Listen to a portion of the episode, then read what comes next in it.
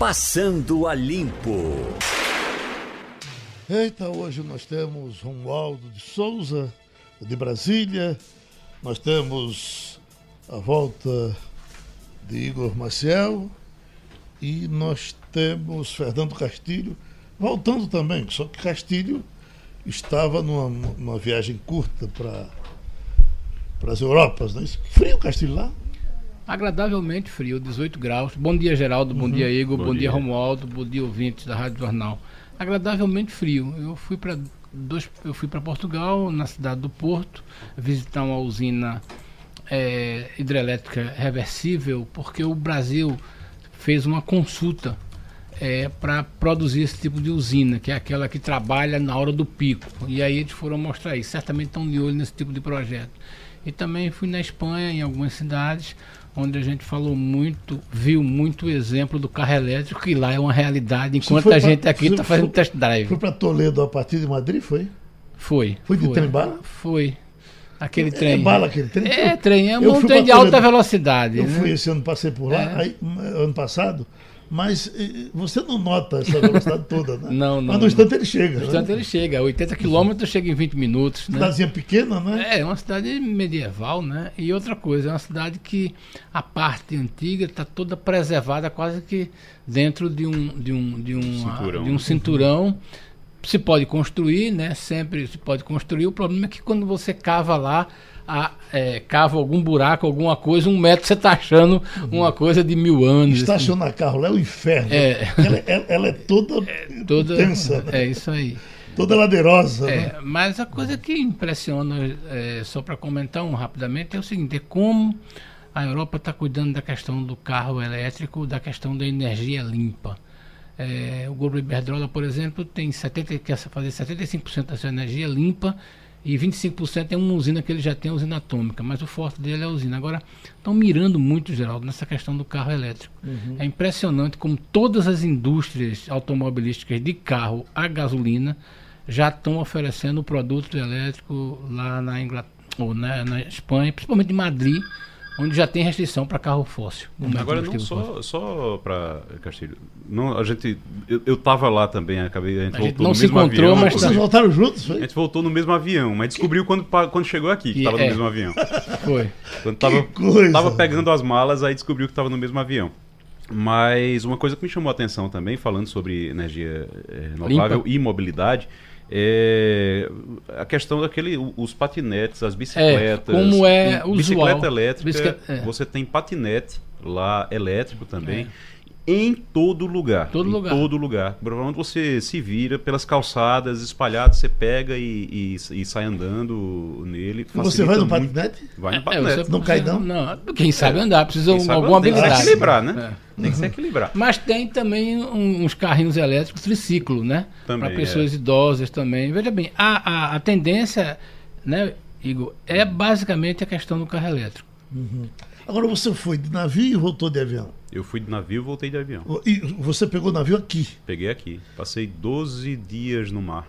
Certo. 12 dias no mar, e, até chegar lá. E passou por quantas cidades? Aí a gente, a, a gente atravessa aqui, né? Passou em Fernando Noronha, não parou mas passa em Fernando Noronha, depois atravessa o Atlântico, vai para a costa da África. Aí vai seguindo a costa da África até Cabo Verde, que é a ilha, uhum. ali é na ilha de São Vicente. Para em Cabo, Cabo Verde? Verde? Para em Cabo Verde. A gente conheceu uma ilha uma das ilhas, que é a ilha de São Vicente, que é na cidade de Mindelo, uhum. lá.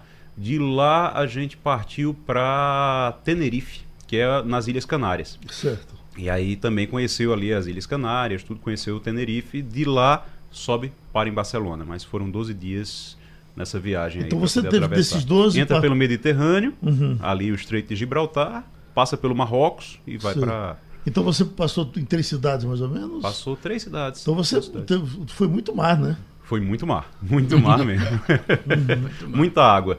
Tem eh, dia que duas, três, quatro dias. Aliás, o pessoal tem uma equipe de animação dentro do navio, tem é, corpo de, de, de, teatro, de balé. É bem interessante, até para deixar uh, para a gente ter o que fazer lá dentro. A, né? a primeira e... pergunta que me fazem quando eu viajo na navio é: balançou? Todo mundo também, é verdade. Balança na saída, né? Balança na saída, você sente um pouquinho na saída, depois acostuma, não tem é, muito. É que a maior parte do tempo você pensa que ele está parado, né? É. Né? E, e quando para, você acha estranho. Porque uhum. você está tão acostumado ali com ele já balançando que quando para, que você pisa em terra firme, você. Espera aí, que, o que é isso? O, o balançando que está falando é até uma espécie de um, de um tremorzinho. Um tremorzinho. Né? É, só é, que, na, que é mais, eu acho que é o, a, acho é, é o motor, tá... é o motor funcionando ali. Né? Você sente aquele tremor, aquela. Você estava falando de manhã de um super navio que estava sendo lançado, assim, né? É, que o... tem bairros. É 2018. É, tem bairros? Passaram 36 meses fazendo esse navio com bairros. É, é, é, é do momento do maior do mundo. Nossa. Uhum. Agora, esse maior do mundo é uma coisa de doido, porque às vezes é, é, uma concorrência tão grande que você faz com mais três palmos, ele passa a ser o maior passa do mundo a ser o maior do em mundo. relação ao outro. Esse que, eu, esse que eu fui era o maior do mundo há não sei quantos anos. Ah, ele tem 14 uhum. andares. Aí era, era o maior do mundo há não sei quantos anos. Aí agora já não é mais porque já construíram outro maior. Então, é verdade. Agora, ele é muito grande também. Romualdo de Souza, essa manchete aqui. Guedes estreia em articulação sob desconfiança de deputados. O que quer dizer isso, amigo? Quer dizer que o ministro da Economia vai chegar hoje na Comissão de Constituição e Justiça com um discurso pronto. O discurso de Guedes é bom. O discurso de Guedes é convincente, mas não é um discurso político. Como falta uma base aliada, articulada e gente na base do governo do presidente Jair Bolsonaro para fazer essa articulação, então a missão está no colo de Paulo Roberto Nunes Guedes, professor de economia da PUC do Rio de Janeiro, da Fundação Getúlio Vargas e que entende do riscado. Só não tem o traquejo da política, Geraldo. Agora, Rodrigo Maia tem dito que já tem pelo menos dois ou três daqueles itens sugeridos por ele, que já caem na Comissão de Constituição e Justiça.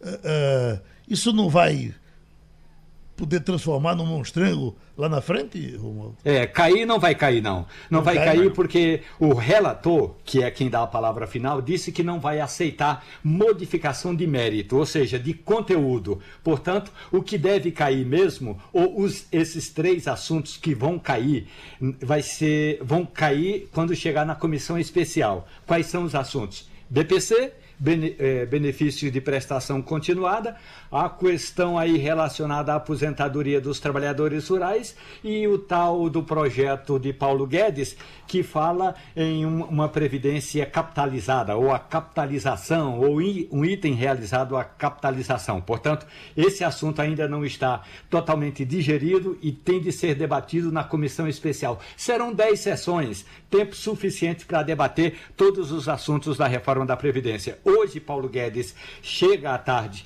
na CCJ, vai fazer aquele, vai dar aquele show dele, vai falar de economia com um certo humor, o que é muito difícil, viu, o, o, o Castilho? Tem um detalhe que é importante: tem gente que sabe de economia, mas que não tem humor e leveza para tratar do assunto. Paulo Guedes sabe tratar. Então ele vai fazer isso e os temas polêmicos, esses três assuntos polêmicos, vão ser tratados especificamente quando chegarem na comissão especial. Tanto é que o Centrão já tem três emendas supressivas.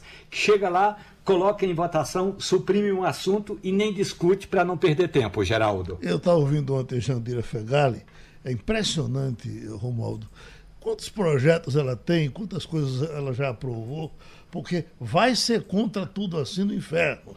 Ela dizendo, nada para sair tragam tudo diferente, que aí nós começamos a conversar. É. Né? A, a, a, deputada Jandira Fegali tem um projeto importante. Uhum. Não foi votado, mas foi articulado.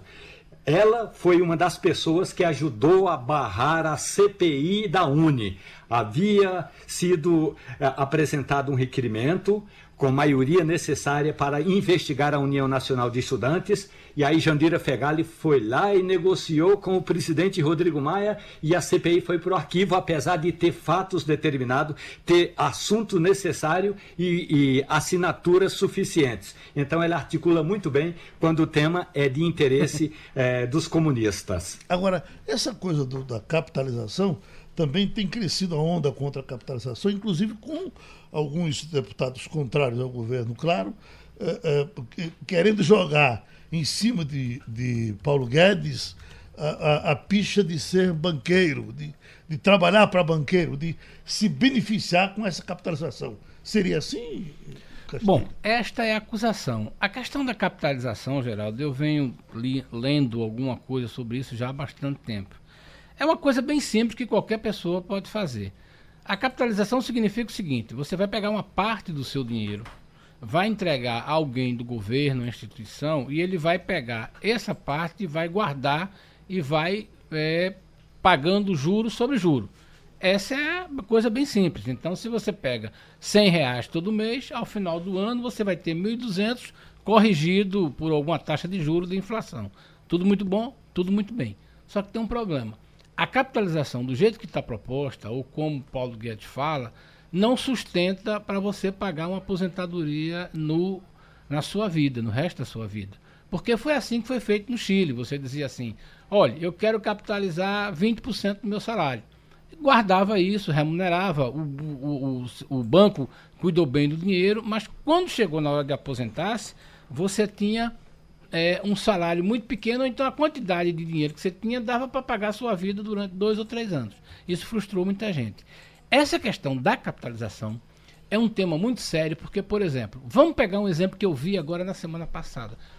É, a Espanha tomou a decisão de ter duas coisas: a capitalização por sua conta você recebe uma parte do governo, que eles chamam de aposentadoria solidária, que é o que a gente tem hoje, e a parte que excede, você é estimulado a botar a, num banco, como os americanos fazem, só que os americanos fazem 100%. Lá é o seguinte, lá uma pessoa, seja ele funcionário público, é, do governo, ministro, não sei o que, só pode se aposentar com 3.880 euros. É o top, uhum. certo? É o que ele pode. Então, um juiz, quando se aposenta, recebe 3.800. Claro que ele ganha muito mais do que isso. Isso, portanto, ele pode pegar uma parte do dinheiro, como todo mundo que faz, guarda para pagar sua aposentadoria. Lá, na cidade que eu fui, as pessoas compram ações da Iberdrola. Uhum. Né? Tanto que o interesse da reunião que eu fui é as pessoas que pegaram, pusou a poupança, botaram lá na Iberdrola. Essa como funciona. Eu tenho sérias dúvidas se esse negócio vai passar e vou mais longe. Eu não tenho nenhuma informação assim, pelo que eu já li até hoje, que a capitalização pura, como os liberais propõem, paga isso. O exemplo do Chile está muito claro, porque ele não consegue pagar uma aposentadoria. Porque, no fundo, para a pessoa entender bem simples, você tem que guardar dinheiro para quando ficar velho. Uhum. Não vamos esperar, como o brasileiro espera, que o governo cuide disso. Só que o governo no Brasil cuida disso muito bem para, por exemplo, quem tem é, é, os chamados servidores de alto nível, é, os servidores públicos federais, e mesmo os estaduais, porque o cara se aposenta, é, contribui com 10 ou 11%, e quando ele se aposenta, o salário dele é integral, inclusive com direito aos aumentos que o pessoal tem na ativa. Essa coisa eu acho que tem que cortar. Mas vai ser um debate muito intenso. O problema uhum. é que tem que ser, se, se for, tem que ser para todo mundo, né? Não dá para ser dessa forma de, de quem quiser, quem quiser faz, Castilho. É, pronto. Porque o Brasil não tem cultura não tem uma cultura de, de poupança para velhice. O certo, Brasil não é. tem isso. Impressionante você, como o você resto, mata para comer. Como o resto do mundo é diferente. É né? e é independe se você ganha você, pouco ou é. muito, mas você, previdência privada é uma coisa comum no mundo todo. Né? Aqui você no mata para comer, ninguém guarda nada. É isso aí. Então você não tem essa cultura. Quando o governo chega e diz, olha, é o seguinte, a gente não vai mais fazer, vocês vão ter que, que guardar agora para poder complementar. Certo, mas assim, de uma hora para outra? Sem uh, criar uma cultura, sem nenhum tipo de. Eu acho que é muito complicado fazer dessa forma. Uhum. Oi, Romualdo. Agora, se tem um detalhe, o, o, Castilho, você há de convir comigo, que é o seguinte: o, o brasileiro tem muito receio de entregar dinheiro para ser administrado pelo Estado. Vou dar um exemplo. Na Argentina, o dinheiro, o, o governo é, capitalizou parte dos recursos da Previdência justamente para render mais. Quando a presidente Cristina Kirchner teve um rombo no orçamento dela, ela pegou o dinheiro da aposentadoria, que era um dinheiro capitalizado, e investiu e gastou. Agora não tem dinheiro nem para pagar a aposentadoria, nem para repor aquele, aquele recurso capitalizado. Portanto, há um certo receio dos brasileiros, e com razão, com de razão. entregar dinheiro uhum. para o governo administrar. Nós tivemos, inclusive, Romualdo, num passado relativamente distante, aí, aí no regime militar, o CAPEM, que as pessoas é. acreditaram e dançaram nela. Depois surgiu um que era ligado, a, ligado ao Exército. GBUX. GBUX. E, pô, se é o Exército, o Exército vai cuidar. Cuidou, não. Também foi para bancarrota. Né? É, agora, agora, agora, aí, Romualdo e Castilho e Geraldo, deixa eu uh, perguntar uma coisa também. Qual é a instituição hoje no Brasil que você pode confiar plenamente, assim, que nada vai acontecer, que você pode colocar o dinheiro lá que nada vai acontecer? Eu vou dizer é, uma coisa para você. Quando, quando aquele pernambucano Castilho, que foi presidente da Caixa Econômica, hum. foi secretário aqui, depois eu vou me lembrar o nome dele, foi presidente da Caixa. Ele foi secretário aqui, não sei se de doutor Roberto ou de Marco Maciel. Ele foi secretário e depois uh, já um tempo desse aí, ele foi presidente da Caixa Econômica. Sim. E, e, e nós tivemos lá no gabinete dele, eu fui com um grupo daqui, e, e eu digo, olha, o que é que o senhor, com a sua curiosidade, quando sentou aqui na, na, na presidência da Caixa? Se a minha curiosidade era saber o que era seguro. a, qual a coisa mais segura que a gente poderia ter. E eu, quando eu comecei a observar, eu vi que eu tinha uma preocupação, inclusive, em fazer uma poupança da minha mãe. Uhum. Quando eu comecei a observar, eu vi que o pessoal do Banco Safra, os Safras todos, têm uma poupança aqui na Caixa Econômica. Eu digo que isso é seguro. E aí eu fiz a da minha mãe com mais tranquilidade. Mas hoje, mas hoje quando você para para pensar, Caixa é governo. Então você vai, você confia no governo, você confia no, num banco privado, e se o banco privado quebrar? E, e, depois, como é que você recupera seu dinheiro? E se o governo resolver utilizar, como fez Cristina Kirchner, se o governo resolver utilizar seu dinheiro, como é que você recupera ele depois? Você vai ter tempo para isso? É, esse é um debate, esse é um debate interessante, até porque só para o nosso ouvinte entender. O ano passado, é, os brasileiros é, pegaram dinheiro e botaram em algum tipo de poupança no total de 2,9 trilhões. Nós somos um país muito grande, então quando a gente diz assim, a gente tem gente que tem dinheiro. Pois bem, desses 2,9 trilhões, 750 bilhões estavam na velha e boa caderneta de poupança. Uhum. O setor de fundos, de mercado financeiro, soma em torno de 550. Então, a desinformação do brasileiro sobre como aplicar empurra ele para duas coisas. Primeiro, a caixa econômica né? Segundo, para o Tesouro Direto, que é aquela história de você emprestar ao governo e receber no mínimo a taxa Selic. E só depois é que você procura isso. Então, é, é explicável isso do que, porque tem momentos que a, a poupança rende muito bem. E outra coisa, para o cidadão comum, a informação de que ele tem 250 mil reais garantidos na poupança dele é suficiente. Quem tem 250 mil reais na poupança, uhum. né? Quando o cara tem mais do que isso, o que é que ele faz? Ele vai em outro banco e bota mais 250 mil. Então é possível que alguém que tenha um milhão que só aplique na poupança tenha isso em quatro bancos. Ele está com o dinheiro dele garantido. Claro que ele, quem tem um milhão, o gerente está querendo formar operadora de fundo, mas se explica muito isso. O problema é desinformação de aplicação financeira. Agora chegou o nome do, do secretário o ex-secretário, ex-presidente da Caixa, talvez até seu amigo. Emílio Carazai. Foi, é. Foi, foi funcionário, foi funcionário do Bom Preço, do Banco uhum. Manorte. Também. É né? exatamente isso. É matéria do Jornal do Comércio de hoje, uma espécie de epidemia de, de, de coqueluche, não sei se epidemia é o nome correto, mas um crescimento grande de coqueluche no Recife. Já dá para constatar isso facilmente no consultório, doutor Blancar Torres? É, bom dia, meu bom dia, meu amigo Geraldo Freire e a todos os seus ouvintes. Bem, a coqueluche nunca esteve ausente. Ela sempre está presente, principalmente em crianças menores e também adultos. E é um diagnóstico que nós devemos sempre ter em mente, para que nós façamos esse diagnóstico em pacientes adultos, inclusive, Por quê? Porque o tratamento é muito simples. E se você não fizer o tratamento, ela dissemina. O que está ocorrendo são microsurtos. Isso é muito comum. Por quê? Porque ela é muito transmissível. Muito semelhante à transmissão da tuberculose. Até muito mais.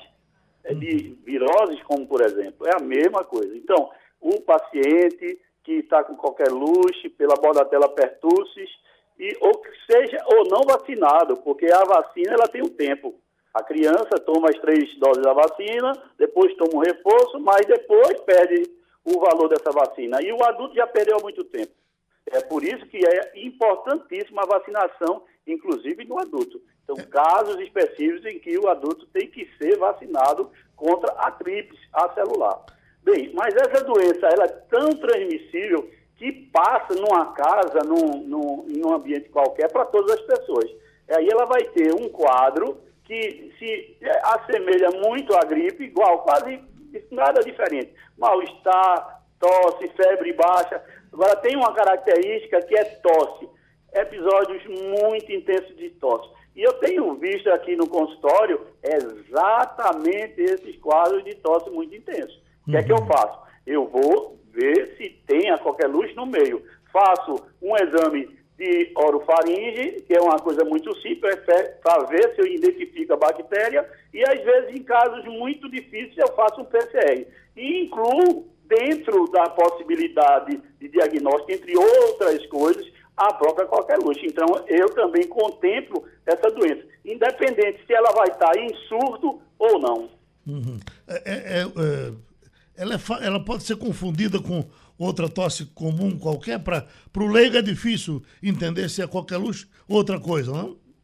Dificílimo. Uhum. Dificílimo porque a tosse, ela às vezes ela tem, é muito intensa, tem aquele enguincho chamado respiratório, que a pessoa tem a falta de ar, mas nem sempre tem. Atualmente as infecções estão todas alteradas porque pelo uso indiscriminado dos antibióticos. Então, não tem aquela mesma evolução. O que o médico eu aconselho que ele esteja vendo, tanto na faixa pediátrica como de adulto, é sempre pensar nessa possibilidade. Há sim possibilidade do adulto ter qualquer luz. E é muito grave isso, por quê? Porque se ele tiver em convívio com a gestante ou com a criança muito pequena que ainda não foi vacinada, é uma situação muito complicada.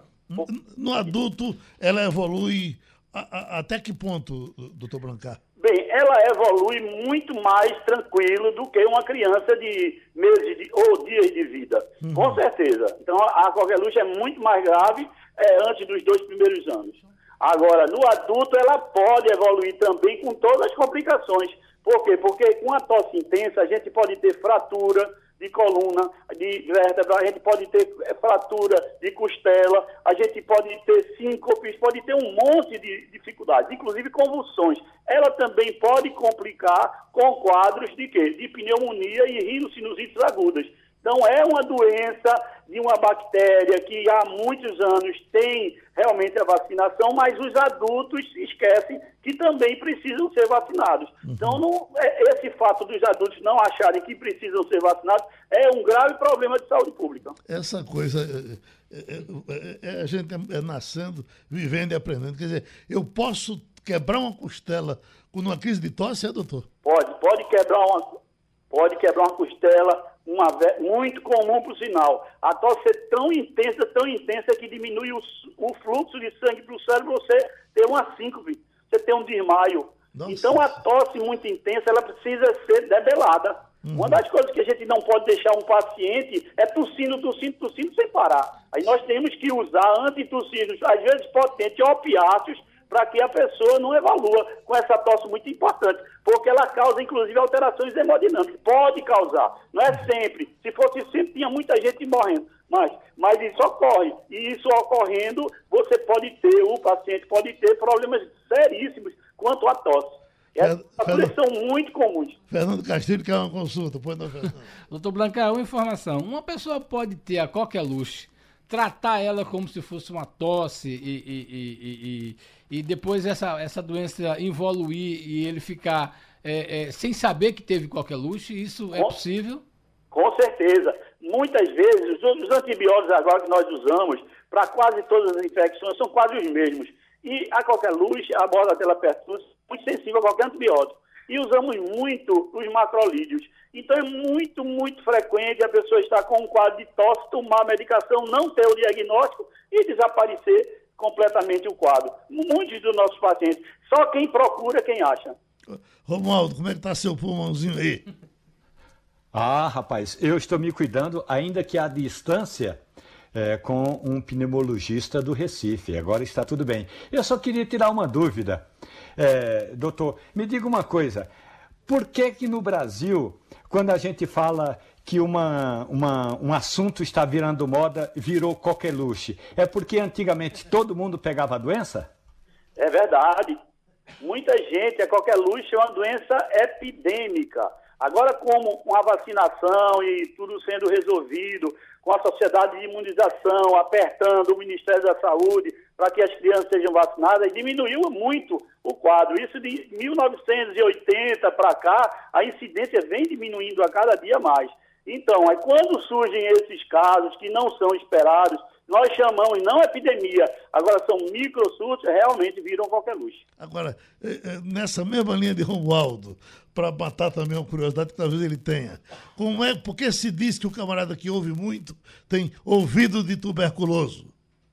Ah, sim, isso é, isso é uma característica muito importante, porque antigamente nos dispensários, a, o paciente se internava e se falava muito sobre ele.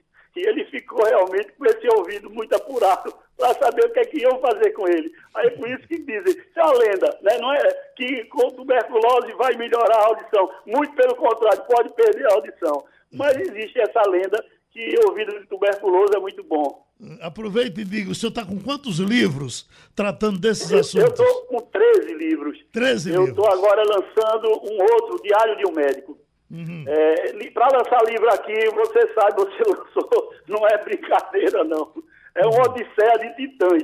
Mas vamos levando. Um abraço, doutor Branca Torres, pela contribuição um mais uma vez aqui ao Passando a Limpo. Esse assunto aqui nós temos falado por diversas vezes e me chamou a atenção que João Alberto botou na sua coluna do Diário e eu não consigo entender isso. Ele botou aqui: saudade de uma livraria no aeroporto.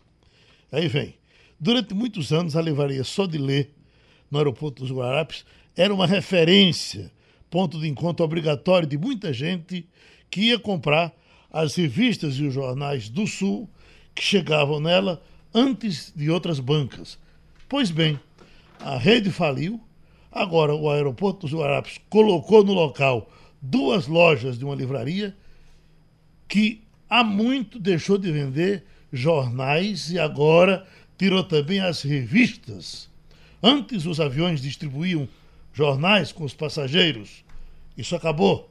Porém, muita gente que viaja, especialmente pela manhã, gostaria de comprar um jornal ou uma revista para ler durante o voo. No aeroporto do Recife, isso é impossível. É essa, essa, essa, ele foi muito atrás. A Sodilete já falei há um bocado de tempo. É. Mas você tinha, noutras bancas, na La, La Selva, você É. tinha La Selva. a- a- a- revistas. A La Selva ainda existe, né? A La Selva ainda- faliu. La- ela faliu. O grupo faliu todo. Todo, Brasil todo, todo, né? Mas eu, eu lembro de ter visto uma. Ela foi, foi há bem pouco que ela faliu. Ah, tá. Me parece que em alguns casos a marca está sendo mantida por, por alguns donos, sei lá. Agora, você imagina o seguinte: eh, não dá para entender, mas não dá para entender. A- a- a- Até porque isso é venda consignada, quer dizer, quando uma. Atenção, minha gente, quando uma banca pega revista, ou pega jornal, ou pega livro, se ela não vender, ela devolve.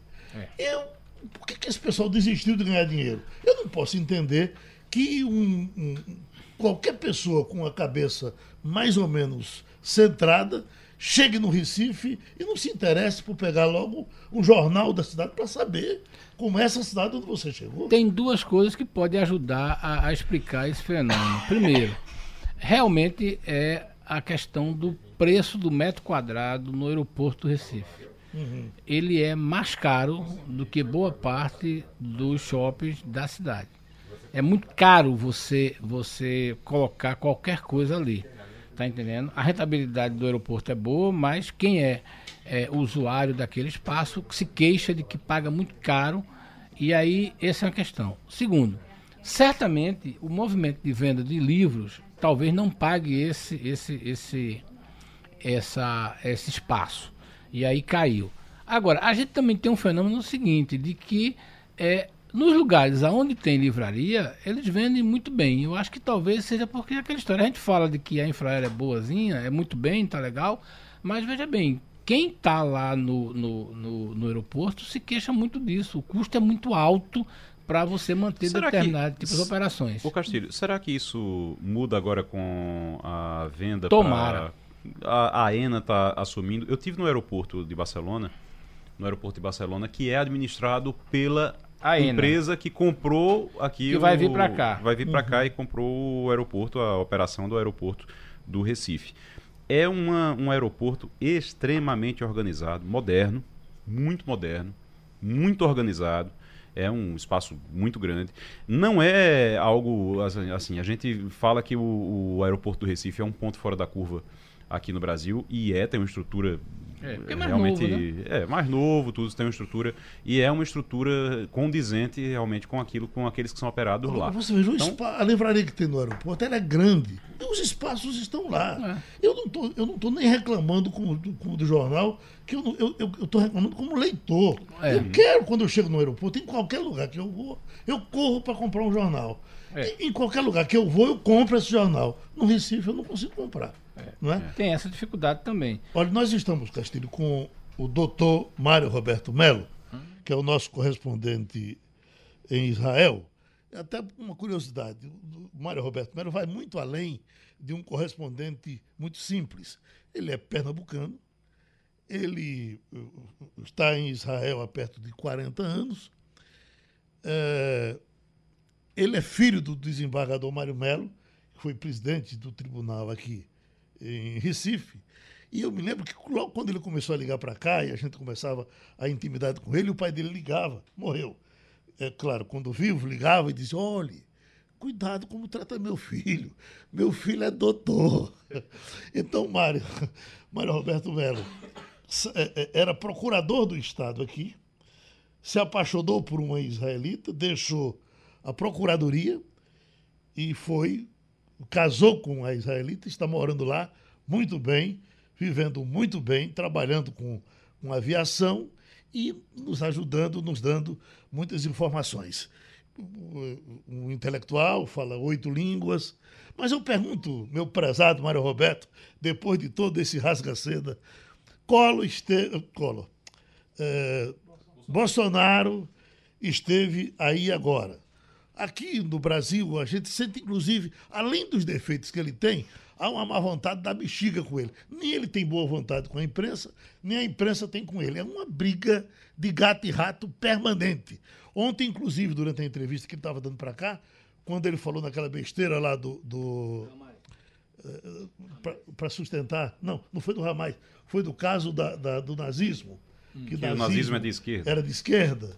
O repórter já correu para fazer a pergunta em cima. Disse, mas rapaz, tu já vem com esse assunto para virar fofoca no Brasil? Quer dizer, mas é um, é um inferno.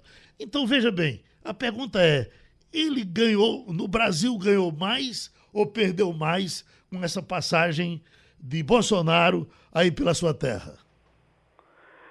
Bom dia, Geraldo Freire. É, bom dia a todos vocês aí. Gostei dessa lembrança aí que você fez com meu pai. E queria te dizer o seguinte: é, preliminarmente, eu acho que para Israel ele está sendo excelente.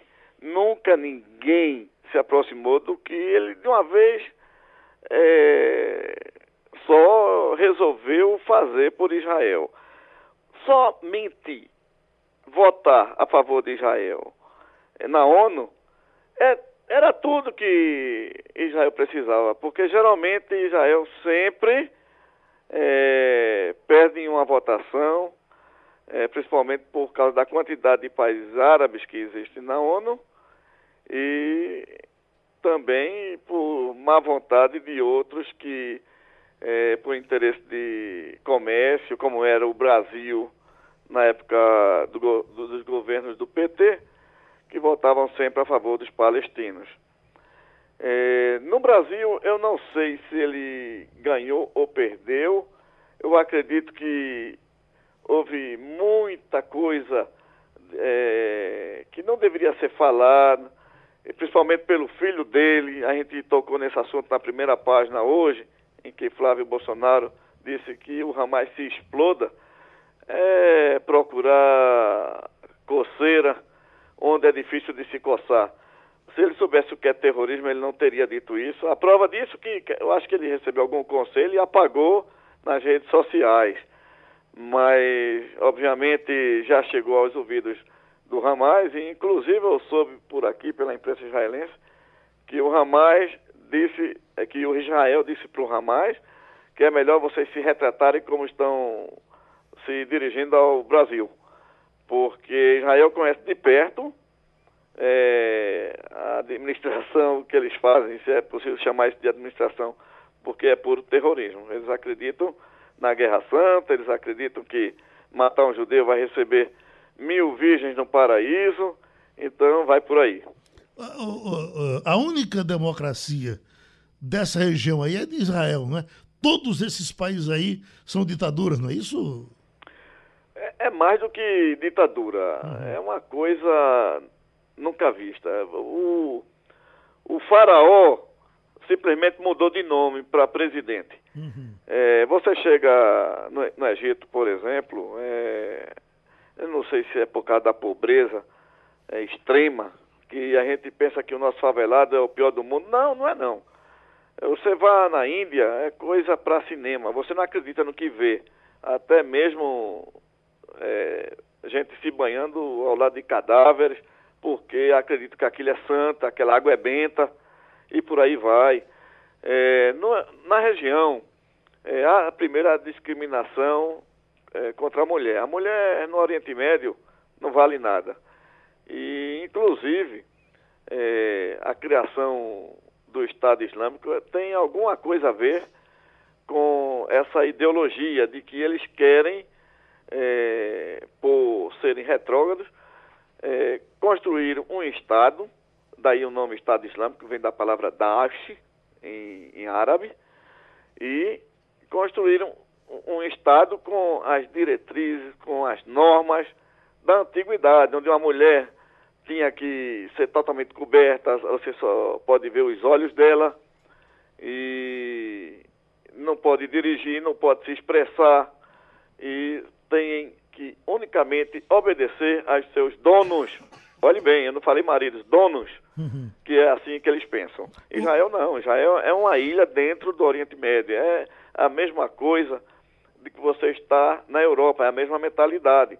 Não é exato porque Israel é um país que tem dois povos é, dentro dele. Né? Até mesmo eu posso afirmar três. Tem os drusos, existem os drusos também, então seriam os árabes, que dentre eles existem os muçulmanos e cristãos, e dentro dos muçulmanos, os sunitas e os xiitas. Agora, voltando para Bolsonaro, uh, me parece que o que de mais produtivo poderia ter acontecido seria nessa reunião de ontem dele com empresários aí em Israel, onde ele estava expondo o Brasil para trazer investimentos. Será que traz? Olha, eu tenho certeza que vai trazer. Agora, é, se você observar os números que Israel importa atualmente, não, não passa de 320 milhões de dólares, enquanto o mundo árabe chega a 14,5 bilhões de dólares. Quer dizer, Israel é insignificante se comparando com o mundo árabe. Uhum. Agora, na minha concepção, o que Israel pode contribuir para o Brasil é muito mais importante do que esse, do que esses 14 bilhões de dólares. É em que foi em, em convênios com essa coisa da tecnologia, do tratamento da água, etc. Certamente isso foi tratado também, não é? Dessa vez foi assinado. Eu entendi que foi tratado na primeira visita do ministro Marcos Pontes, Geraldo Freire. Uhum. Mas é, dessa vez eu entendi que foi assinado e foi até é, televisionado, mostrado para o Brasil, para Israel, que ambos os líderes eh, Bolsonaro e Benjamin Netanyahu estavam em pé, enquanto os ministros assinavam os contratos. Hum. Agora, é uma coisa que se comentou muito aqui, Castilho estava querendo saber de você, a reação dos, dos árabes, porque o que se dizia é que a aproximação de, de, de Bolsonaro com Israel poderia afastar eh, eh, eh, eh exportações que o Brasil faz aí para os árabes. Na, eh, o, o, que eu, que eu sei é que a briga de, aí, de Israel é com os palestinos, que acho que nos compram muito pouco, talvez não comprem nada. O resto dos árabes se dão bem com, com, com Israel, não ficariam com inveja disso, ou ficam?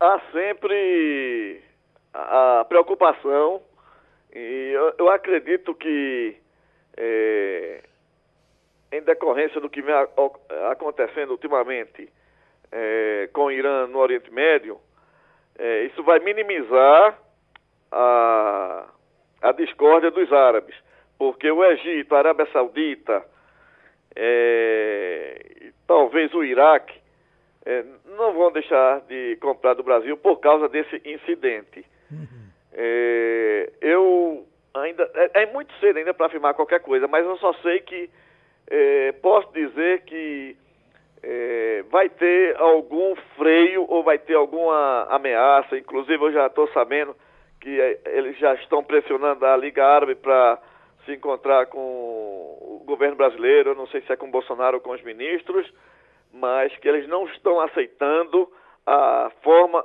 da, que Bolsonaro vem administrando o Brasil na política internacional. E, para ser franco, acho que ele está sendo mais ousado do que Trump, embora não é, transferir uma embaixada para Jerusalém, de Tel Aviv para Jerusalém, é, ele está sendo muito mais é, impetuoso e muito mais favorável a Israel do que o próprio Donald Trump. O que Igor quer lhe perguntar.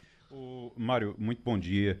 É, eu queria entender uma coisa. Existe uma crítica em relação a Benjamin Netanyahu que se fala muito que ele está com problemas de popularidade, que ele está com problemas internos e estaria usando o Brasil também, essa aproximação com o Brasil, para tentar desviar o foco. Isso está acontecendo mesmo? Qual é a situação dele internamente?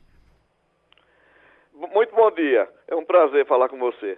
Olhe, eu não sei se ele é, construiu esse caminho, mas que está sendo muito bom para ele, tá. Inclusive a oposição foi muito, é, bora dizer assim, é, desapontada, ficou muito desapontada com essa visita, porque ninguém do governo procurou é, nenhum líder da oposição, que por sinal eu acho que vai vencer Nathaniel dessa vez, face a tudo que vem acontecendo com ele.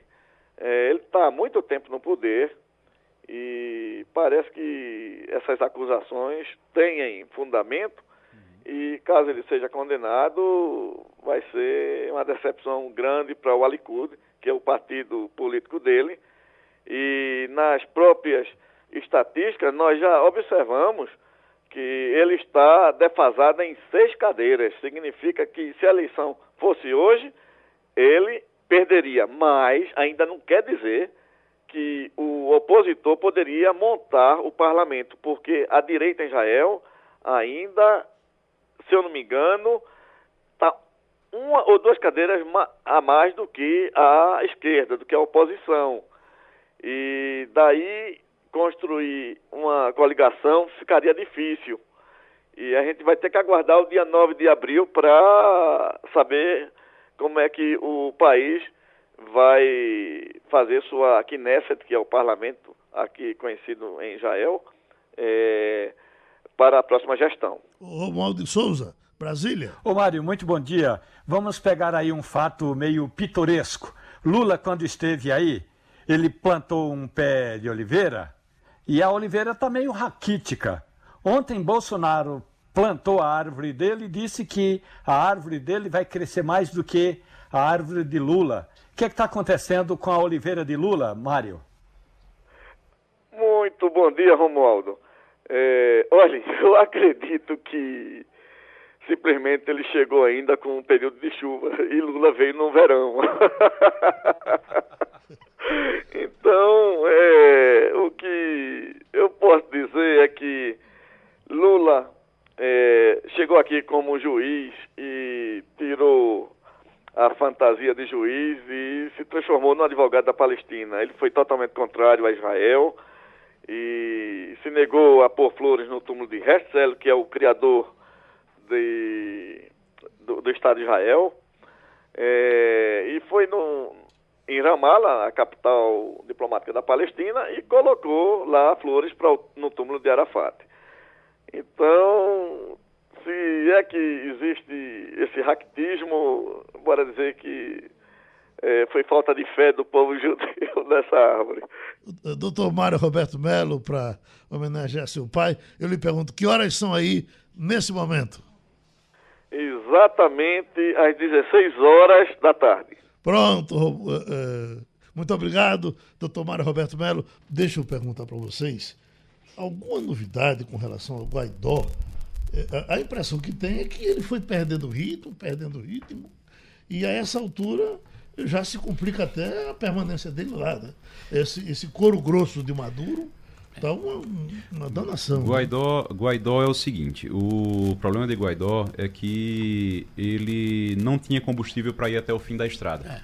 Aí ele botou meio tanque só, ele só tinha meio tanque, e ele achava que quando chegasse até a metade do caminho, alguém ia reabastecer ele.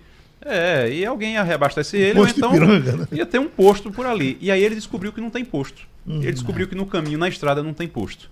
E agora está realmente faltou combustível, ele está no meio da estrada, nem consegue voltar mais, porque ele já se lançou na estrada e nem consegue chegar até o final do caminho, que é onde Maduro está lá esperando para ver se a coisa vai se resolver ou não. Então ficou numa situação realmente muito difícil. Ele Tem... esperava também no esse reabastecimento que ele esperava, ele esperava uma ação mais é, concreta e até talvez bélica uhum. mesmo, do Brasil, da Colômbia e dos Estados Unidos, que não aconteceu até agora porque ninguém está querendo se meter nessa confusão dessa forma, dessa maneira. Uhum.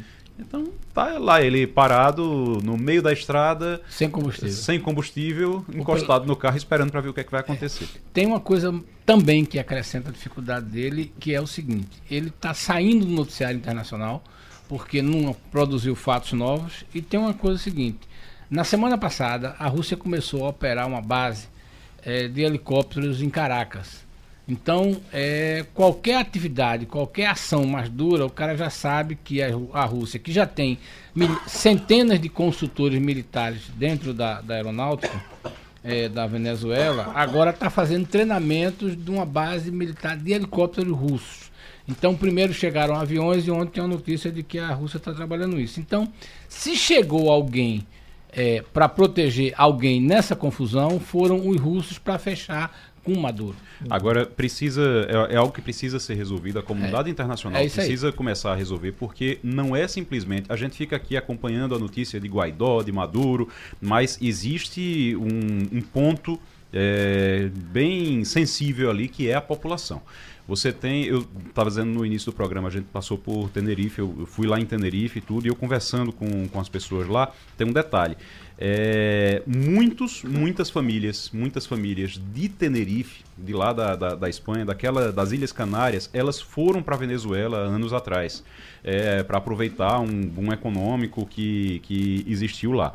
Não deu certo, estão voltando agora. Então tem muitos venezuelanos voltando e estão indo para lá, para é, as Ilhas Canárias, voltando para a Espanha por conta disso. O pai de Guaidó mora em Tenerife. O pai dele mora há 20 anos em Tenerife. As irmãs de Guaidó também moram lá.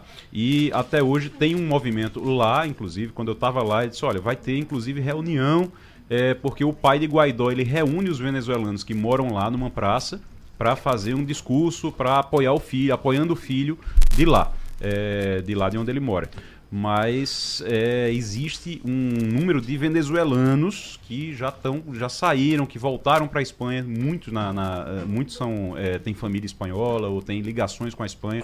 Então muitos estão indo para lá para tentar fugir dessa situação. Porque enquanto seja Guaidó, seja Maduro, seja lá o que for que, que se resolva, tem essas pessoas que estão ali sofrendo. Para gente fechar, Romualdo, a manchete é essa. A Assembleia Constituinte da Venezuela suspende imunidade de Guaidó.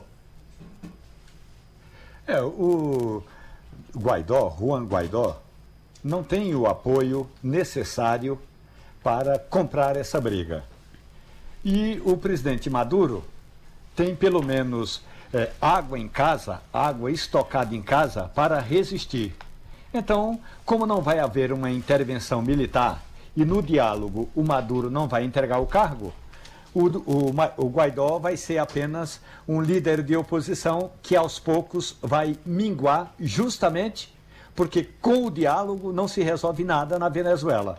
E Guaidó não tem outra munição, Geraldo. Terminou o Passando a Limpo. Passando a Limpo.